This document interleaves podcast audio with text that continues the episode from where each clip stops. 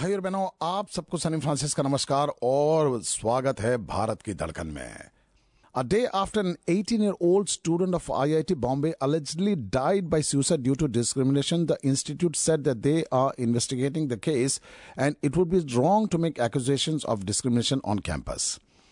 IIT Bombay strongly refutes claims in some news articles about the tragic death of a first year BTech student that implied that the cause was discrimination and say it amounted to institutional murder, the Educational Institute said in a statement. Police registered a case of accidental death after Darshan Solanki, a BTech student, died apparently after he jumped off the seventh floor of the hostel building. Cops haven't found a suicide note yet, but a student group is alleging that Solanki was driven to suicide due to discrimination against scheduled caste students on the campus.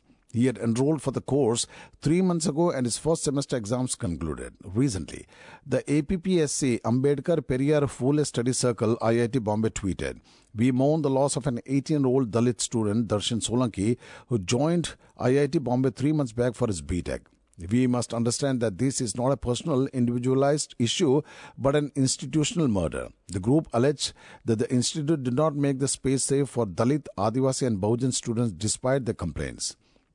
First year students face the most harassment in terms of anti reservation sentiments and taunts of non deserving and non meritorious, APPSC tweeted. IIT Bombay said that based on initial inputs, they did not find that Darshan Solanki had faced any such discrimination. The institute takes utmost precautions to make the campus as inclusive as possible. IIT Bombay has zero tolerance for any discrimination by faculty.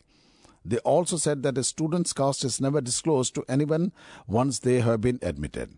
IIT Bombay has an SC ST student cell where students can reach in case of any issues, including discrimination, uh, the institute said. The institute admitted that the steps cannot be 100% effective, but in case there is any discrimination by students, it would be an exception. 18 years have passed since uh, Pramila Dixit, 45, and her daughter Neha, 20 years old, died in the hut that was set on fire allegedly by policemen during an anti-enroachment drive in Uttar Pradesh's Kanpur Dehat. But the family has refused to take the bodies and said they would not cremate them till the accused are arrested. The burnt bodies still lie in their hut, now reduced to ashes. District police had initially claimed that the women set themselves on fire, but in a swift U-turn, state police t- filed a murder case against 13 people, including the subdivisional magistrate, the in charge of the local police station, and the bulldozer operator. They have also been charged with attempt to murder and voluntarily causing hurt. The incident took place in Madoli village when officials of a police, district administration, and the revenue department had gone to remove encroachments from a Gram Samaj or government land, a police officer said. The villagers says the officials arrived with a bulldozer and that they were not given any prior notice. They started the fire pe- while people were still inside. We were just able to escape. They broke our temple. Nobody did anything. Not even the DM, district magistrate. Everybody ran. Nobody could save my mother, said Pramila's son Shivam Dikshit. From what we are getting to know, a woman and a daughter locked themselves inside the hut and set it on fire, which has resulted in their death. District Police Chief BBGTS Murthy said. Divisional Commissioner Raj Shekhar later said an inquiry has been ordered. It is very, very unfortunate incident. We are with the family. We will not spare those responsible, he said. The opposition has torn into the Yogi Adityanath government over the tragic incident. Main opposition Samajwadi Party alleged that the, under the BJP rule, Brahmins are being targeted. Upper caste Brahmins comprise an influential group in the state's uh, political landscape.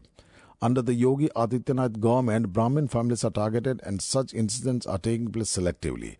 Like Dalits and backwards, Brahmins are also a target of atrocities of the Yogi government, the opposition party said in a tweet in Hindi. The Congress to slam the state government saying that dictatorship is at its pinnacle in Uttar Pradesh. In Kanpur, a Brahmin family's temple was broken, their home razed by a bulldozer. The family kept requesting officials, but they were not heard. Frustrated, the women set themselves on fire and died. Yogi's bulldozer claimed two lives, the party said in a Hindi tweet last night.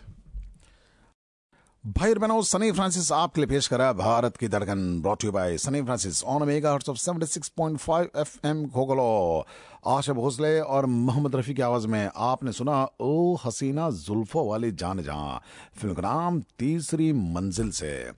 अगले news को चलते हैं India sent emergency relief material comprising life saving medicine protective items and critical care equipment valued at over seven crore rupees to quake hit uh, Turkey and Syria, the Union Health Minister said. Highlighting the efforts of his ministry in providing emergency relief material to Turkey and Syria, Health Minister Mansukh Mandavia tweeted, India is providing assistance to the two countries in the spirit of its age-old tradition of Vasudhaiva Kutumbakam. On February 6, three truckloads of relief materials were arranged at the Hindon air base comprising life-saving emergency medicines and protective items within 12 hours, the ministry said in a statement. The 5,945 ton emergency relief material included 27 life saving medicines, two kinds of protective items, and three categories of critical care equipments valued at approximately rupees 2 crore, the statement said. The consignment of Syria consisted of 72 critical care drugs, consumables, and productive items of 7.3 tons valued at 1.4 crore rupees, while relief materials sent for Turkey included 14 types of medical and critical care equipments valued at rupees 4 crore, it said. Reacting sharply to allegations of erasing the history of Mughals and changing the names of the cities associated with them, Union Home Minister Amit Shah said that the BJP state governments have taken well thought out decisions which are within their statutory rights.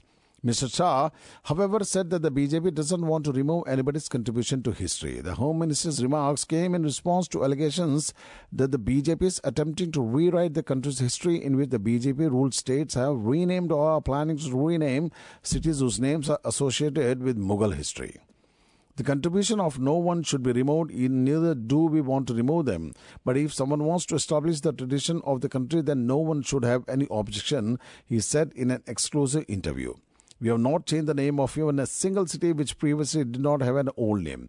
Our governments have taken well thought out decisions. Every government has its statutory rights, Shah added.